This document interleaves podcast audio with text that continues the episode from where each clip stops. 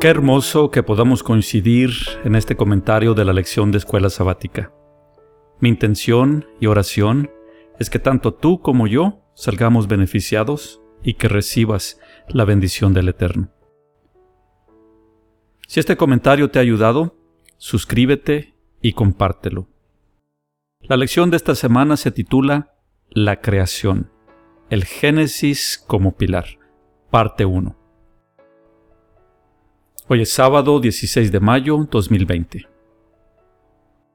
Durante las próximas dos semanas vamos a profundizar en el relato de la creación y por qué es tan importante.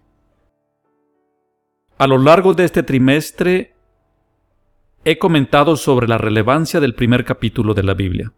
Puedes consultar mis comentarios en estos capítulos. Cómo interpretar la Biblia con fe del jueves 9 de abril Jesús y el origen de la historia de la Biblia del miércoles 15 de abril, la experiencia del lunes 20 de abril, la Biblia y la cultura del martes 5 de mayo, repetición, formas de escritura y significado del martes 12 de mayo. Empezaré por declarar firmemente que creo en el relato literal de la creación. Esta convicción que es reforzada por el mensaje del ángel de Apocalipsis 14, versos 6 y 7. Lo leo. Vi volar por en medio del cielo a otro ángel que tenía el Evangelio eterno para predicarlo a los moradores de la tierra, a toda nación, tribu, lengua y pueblo, diciendo a gran voz, Temed a Dios y dadle gloria porque la hora de su juicio ha llegado. Y adorad a aquel que hizo el cielo y la tierra, el mar y las fuentes de las aguas. En su doble mensaje, el mensajero regresa el énfasis al Creador. Conocido este pasaje como el mensaje de los tres ángeles, en primer término la advertencia llega simultánea hacia el próximo juicio, así como hacia dar reconocimiento por su obra al Creador.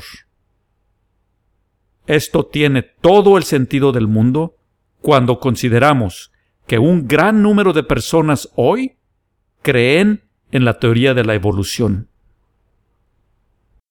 El relato nos dice que la creación tuvo una duración de siete días. Básicamente, es un solo capítulo compuesto de 31 versículos.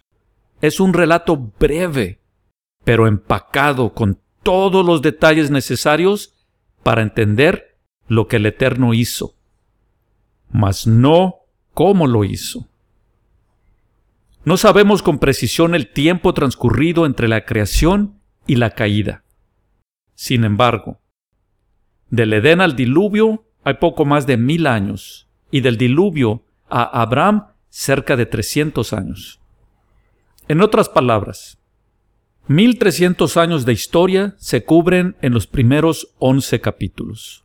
La creación, la caída de Adán y Eva, el diluvio y la torre de Babel. Todos estos eventos comprimidos en 11 capítulos. Y al final del capítulo 11 se nos presenta al padre de la fe, a Abraham. Mientras que lo relatado previo a Abraham es prehistoria, está repleto de detalles necesarios para entender el diseño inteligente e introducirnos al hombre cuya familia protagonizará en los siguientes capítulos y libros posteriores.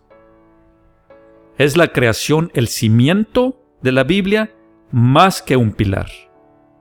Si arrancamos esos 31 versículos, el resto de la Biblia está construida sobre arena, sobre inestabilidad, sobre algo difícil de creer.